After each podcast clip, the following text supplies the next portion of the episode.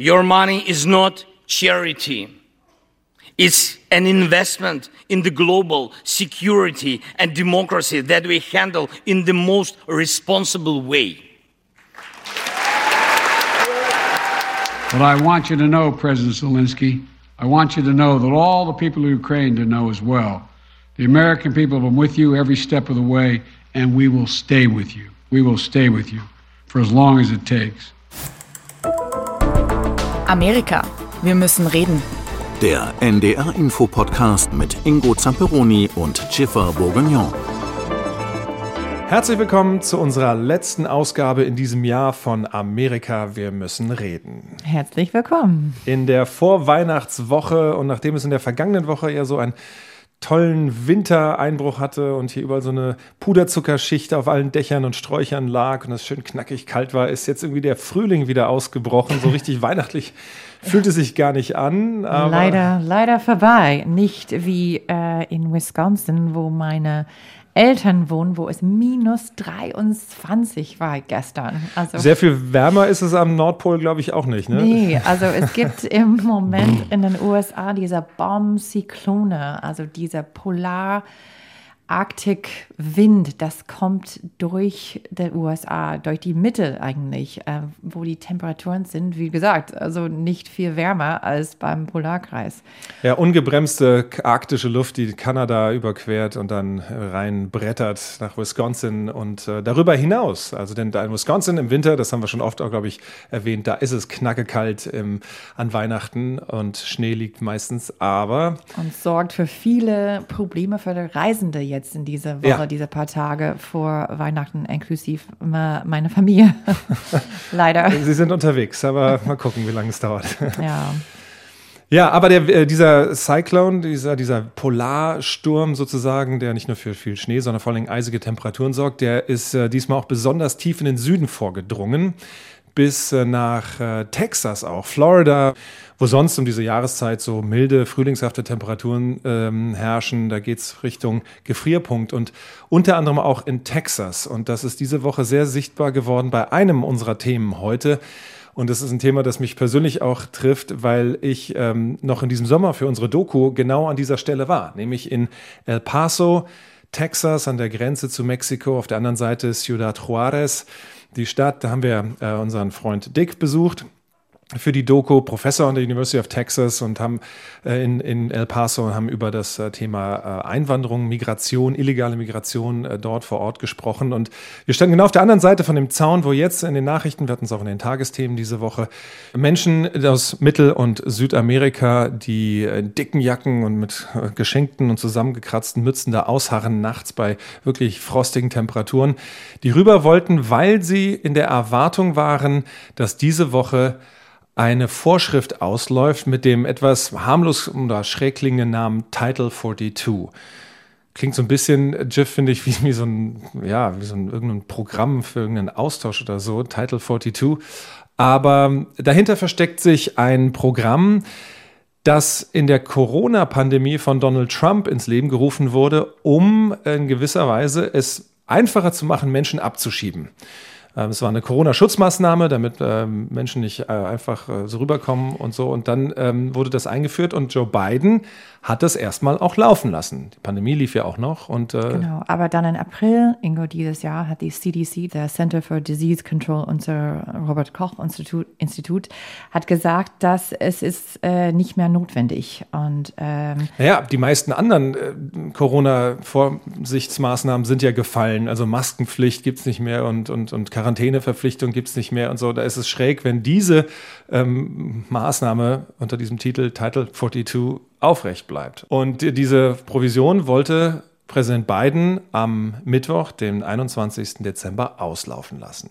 Aber das ist nicht passiert. Und das ist wegen die Supreme Court, der oberste Gerichtshof in den USA, hat das blockiert und hat gesagt, dass äh, die müssen diesen ähm, Fall nochmal anschauen. Insofern, das bleibt jetzt in mhm. Spiel. Und ja, weil verschiedene Bundesstaaten eben geklagt hatten. Die hatten gesagt, wir brauchen das, das war hilfreich, wir konnten dadurch viel besser die Situation an der Grenze kontrollieren. Ähm, und deswegen haben die da Einspruch erhoben und äh, der Supreme Court gesagt, ja, Eigentlich ist es mehrmals passiert, besonders mit republikanischen Abgeordneten, die haben versucht, das zu halten. Also Biden hat gesagt, dass das geht nicht mehr, es gibt keinen Grund dafür und deswegen soll das weg. Das Problem ist, dass er hat auch nicht geschafft in seinen ersten zwei Jahren im Amt, also eine Reform von Einwanderungspolitik. Insofern, mhm.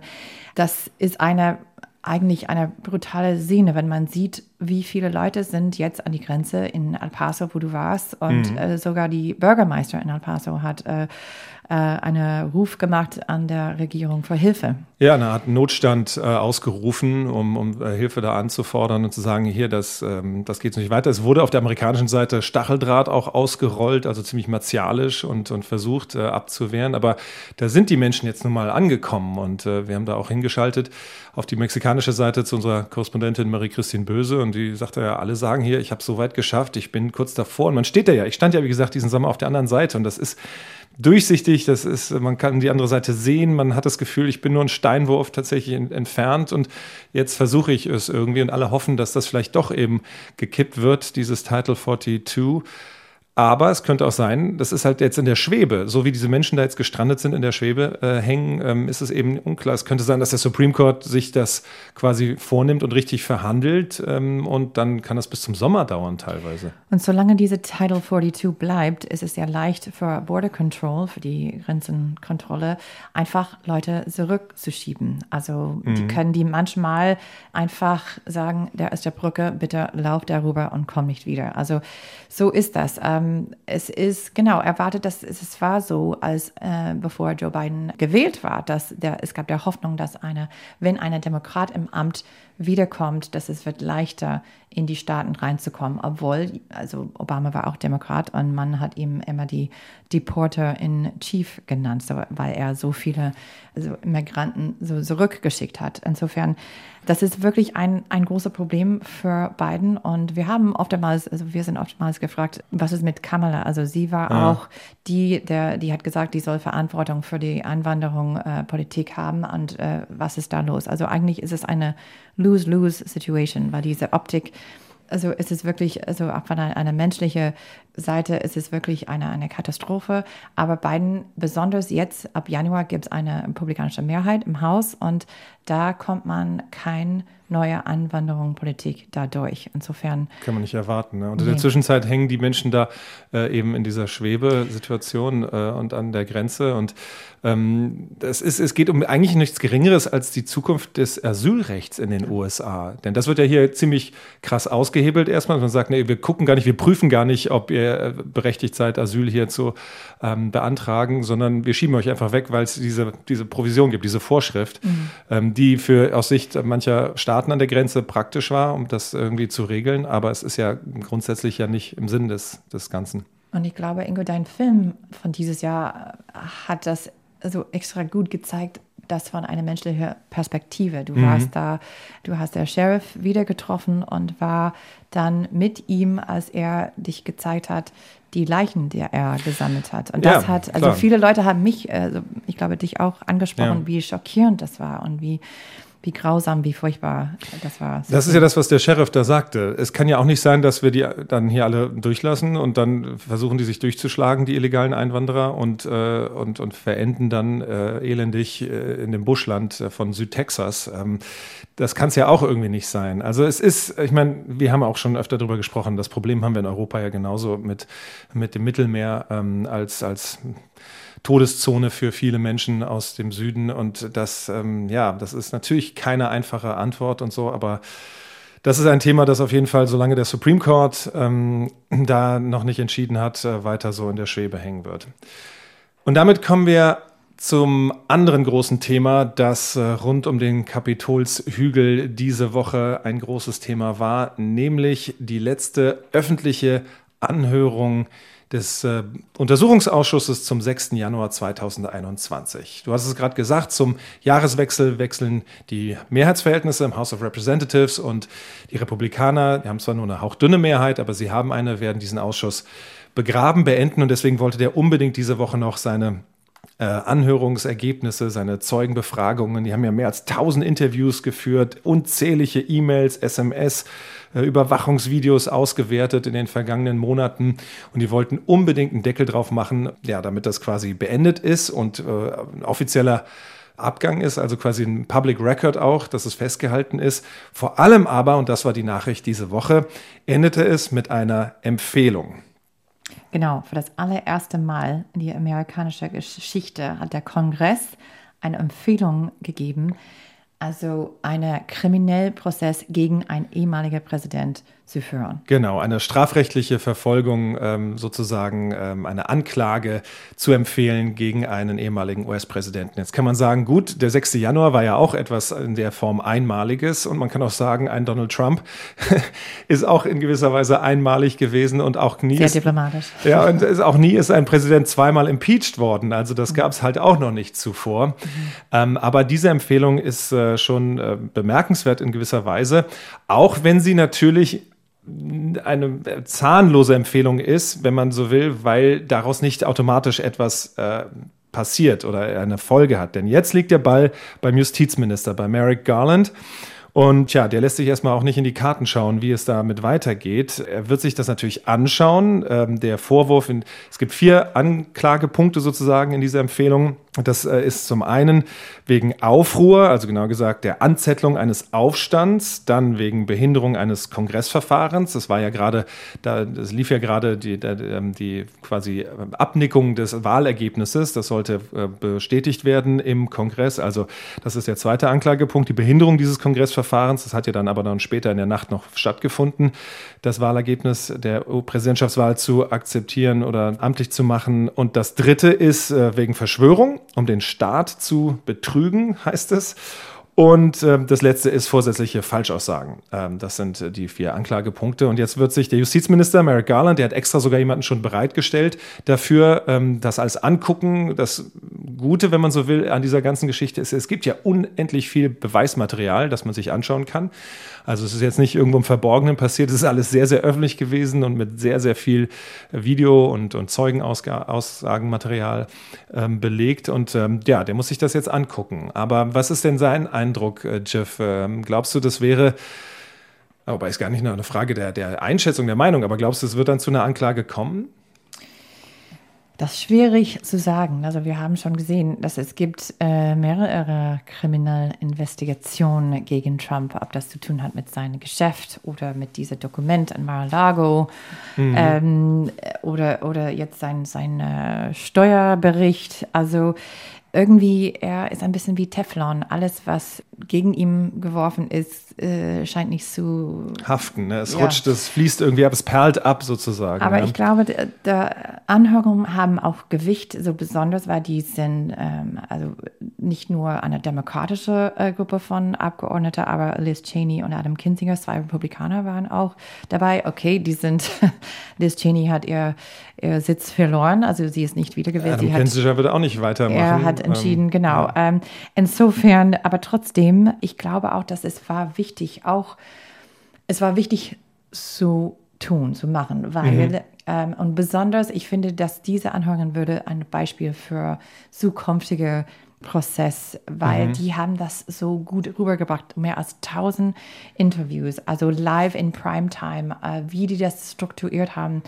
Ich glaube auch, dass obwohl also wenn man mit meinem Vater redet, er hat das nicht äh, geschaut. Wir haben auch gesagt, das, ist, das war ein bisschen preaching to the choir, dass Leute, die ähm, glauben, dass Trump war schuld, die gucken das, aber die glauben die haben sich das bestätigt schon. gefühlt. Ja, die, genau, und, und Leute, die hinter Trump sind oder Republikaner, so oft glauben, wie Trump sagt, das ist eine Hexenjagd und die haben das nicht geschaut. Insofern, es hat nicht so viele Meinungen geändert, aber das weiß ich nicht. Also ich finde, dass ähm, die, die Zwischenwahl, also die Demokraten hatten also die Mehrheit im Senat gehalten und, und ausgebaut sogar. Ausgebaut und haben nicht so viel verloren im Haus als, mhm. als erwartet. Und ich glaube, glaube, es hat nicht nur zu tun mit der Abschaffung von Abtreibungsrecht, wie wir diskutiert haben, schon mehrmals, aber ich glaube, dass diese, diese, diese Anhörungen dass ähm, auch die, die Kandidaten, diese Trump-Unterstützkandidaten, die hat dann über die große Lüge, dass Trump tatsächlich war der Gewinner von der 2020 Wahl. Ich glaube, dass Leute wollen das nicht mehr hören. Mhm. Dass auch die Trump-Unterstützer, die dachten, er war ein guter Präsident, das hat wir geschafft, wie mein Vater, die wollen das nicht mehr hören, die wollen nach vorn schauen. Mhm. Also die Amerikaner, die lieben ein gutes Comeback, ja. aber die hassen ein whiny bitch, wie man sagt. Also die hassen. Die hassen Heulsusen. Genau. Oder Leute, die immer so, ah, bei mir wurde die, die Wahl doch gestohlen. Die hassen so. meckern. Also ah, okay. genug ist genug. Mein Vater sagt auch, dass die Demokraten, also dass die haben die Anhörungen gemacht, nur weil die haben, die haben nichts anderes. Und das, warum sollen wir nicht nach vorne schauen? Und ich glaube auch, dass mit Trump. Also Leute wollen nach vorne schauen und die wollen nicht mehr darüber diskutieren. Mhm. Und deswegen. Aber du glaubst, es war auf jeden Fall wichtig für die amerikanische Demokratie, dass eben dieser unglaubliche Vorgang so untersucht wurde vom Untersuchungsausschuss und dass eben quasi festgehalten wurde, einfach, was da genau passiert ist und wo die Ursachen waren. Und offensichtlich sieht der Ausschuss die Ursachen dafür eben sehr, sehr deutlich bei Donald Trump. Ich glaube, dass Leute durch diese Interviewen und durch die Anhörungen haben auch gemerkt,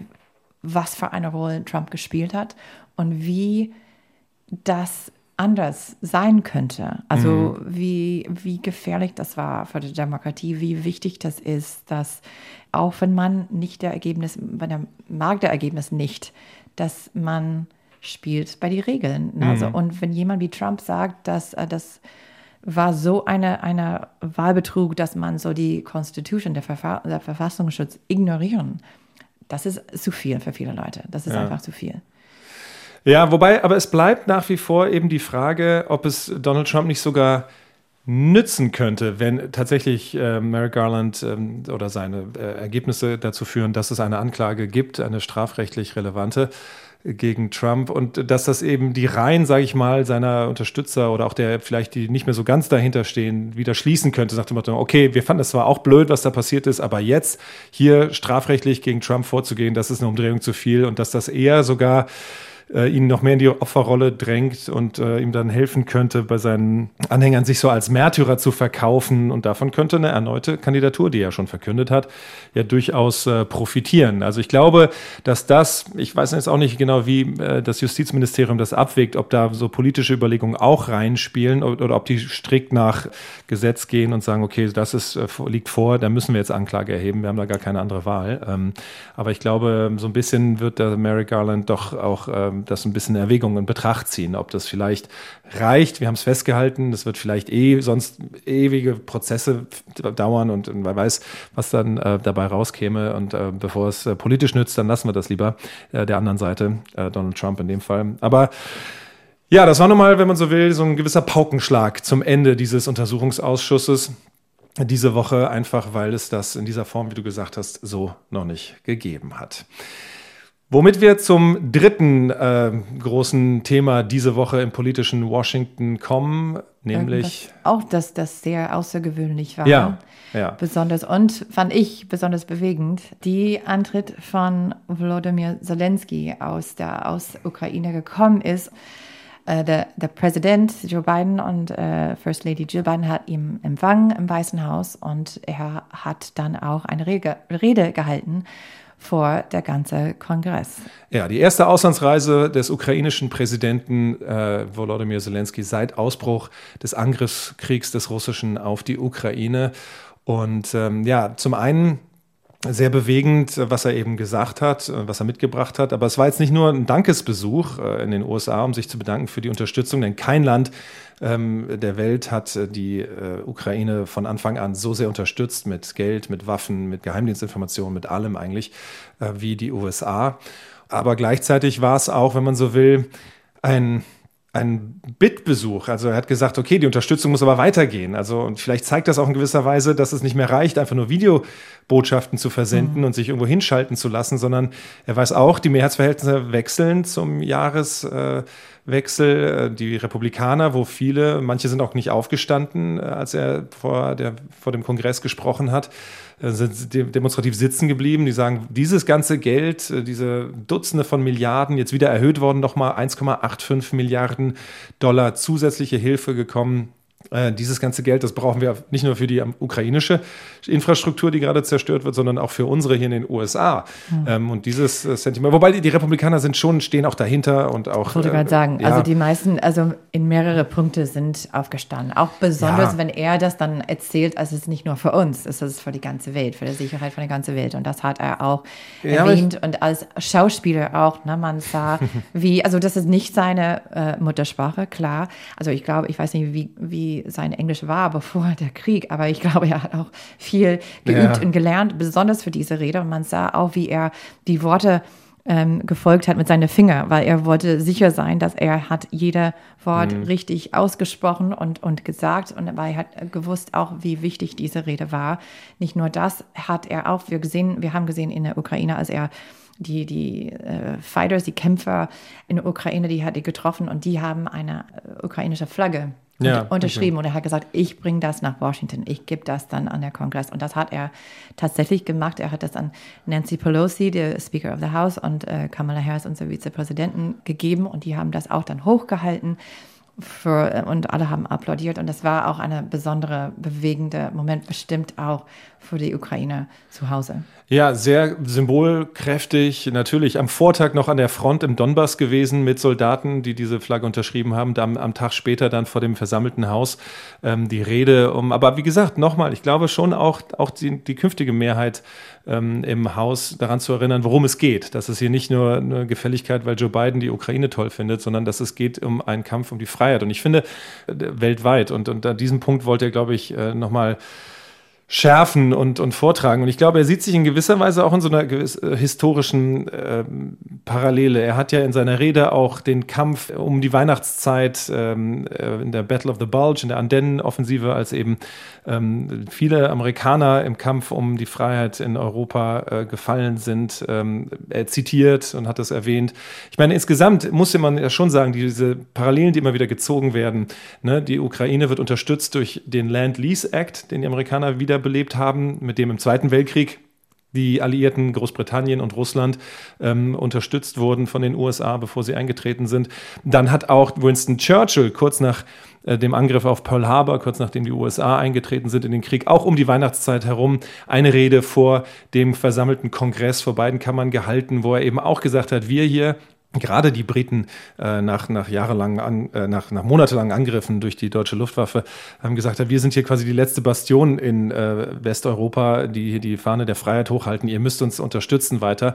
Und ich glaube, in der ähnlichen Parallele, das kann man schon auch ziehen, hat sich jetzt eben auch äh, Zelensky da gesehen, um die Weihnachtszeit nochmal zu appellieren mhm. ähm, und, und zu sagen, äh, dass das kann auch länger noch dauern. Mhm. Und wir brauchen Unterstützung auch noch länger. Aber ich erinnere auch, äh, Stichwort Rede, Ingo, das Rede des Ärgers gehalten hat vor, also aus Kiew, äh, wahrscheinlich in einer Bunker, ähm, in, Ende Februar, Anfang März, als er eine Rede gehalten hat vor der EU und hat gesagt, das kann sein, das ist das letzte Mal, dass ihr mich am Leben sehen und mhm. wie bewegend das war und wie unsicher und wie das äh, weitergeht. Und jetzt sind wir jetzt fast, also bald in zwei Monate an der Jahrespunkt, mhm. äh, jetzt äh, fast zehn Monate von der Anfang ja, der 300 Kriege. Tage.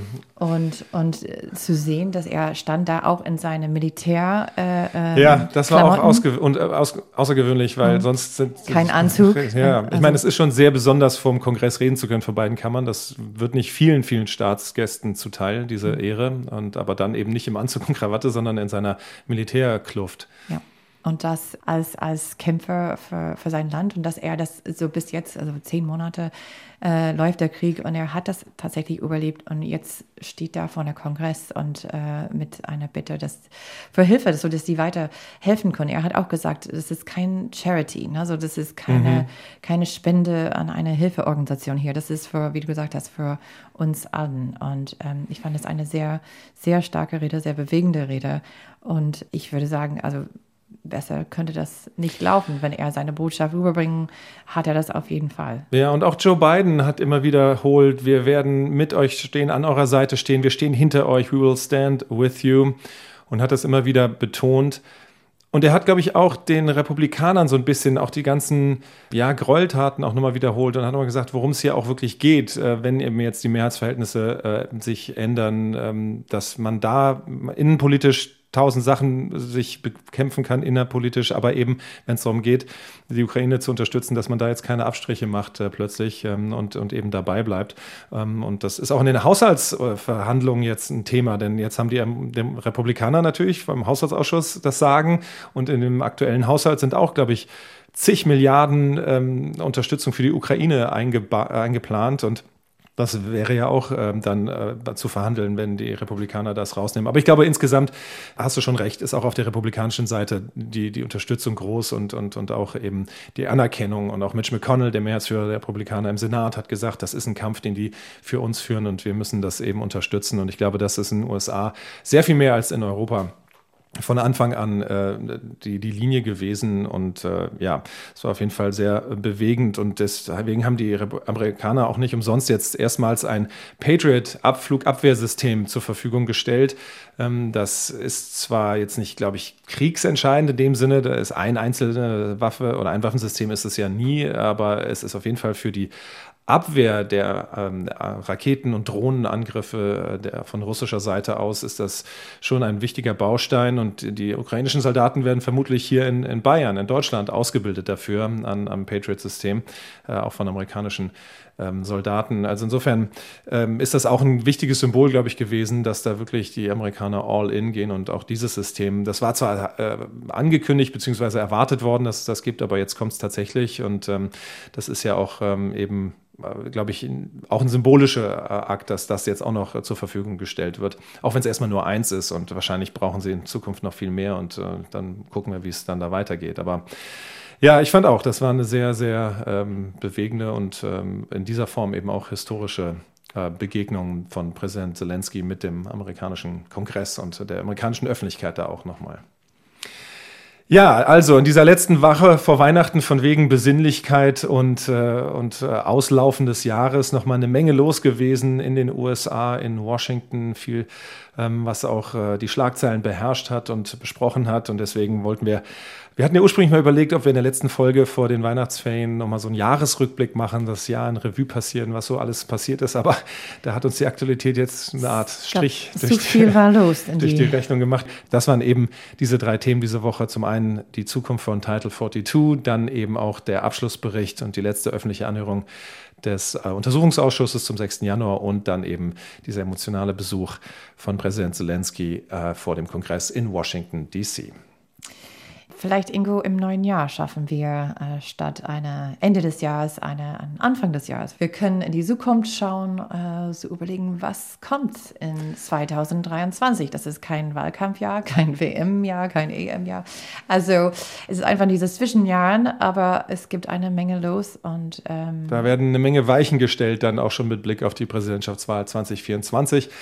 Damit werden wir uns dann im neuen Jahr, dann im Januar wieder melden. Für dieses Jahr, für 2022 war es das erstmal unsere letzte Folge vor den Weihnachtsferien und dem Jahreswechsel. Wir wünschen allen Zuhörerinnen und Zuhörern, allen Leuten, die unserem Podcast folgen. A Merry Christmas, genau. Happy Holidays und einen guten Rutsch im neuen Jahr. Genau, besinnliche Fest- und Feiertage, alles Gute für das neue Jahr und wir bedanken uns vor allen Dingen für das Interesse in diesem Jahr, für all die Zuschriften, für die Ermunterung, für die Nachfragen, ähm, für das Verfolgen unseres Podcasts, auch gerade den äh, Menschen, die uns live in diesem Jahr, waren wir ja zweimal in der Premiere live vor Publikum, die da waren und äh, die ganz besonders ähm, für diesen besonderen ähm, Moment da waren. Und äh, in diesem Sinne alles Gute für 2023. Tschüss und, und bis zum nächsten Jahr. Bis zum nächsten Mal. Ciao. Amerika. Wir müssen reden. Ein Podcast von NDR Info. jeden Sonntag auf das Auto verzichten? Ich bin nicht mit dem Fahrrad auf der Autobahn gefahren. Wir wissen nicht, wie es weitergehen wird. Man hätte schon damals viel mehr auf Windkraftwerke und Offshore-Windkraft setzen müssen. Deine Geschichte erzählt dein Leben. Unsere Geschichte erzählt von unser aller Leben. Deine Geschichte, unsere Geschichte. Die 70er das war schon ja, bewusstseinsfördernd, möchte ich das nennen. Dass die Großen politischen und wirtschaftlichen Veränderungen im Gefüge unserer Erde uns überraschen und schlecht vorbereitet antreffen. Deine Geschichte, unsere Geschichte. Ein Podcast von NDR Info. Jetzt in der ARD Audiothek.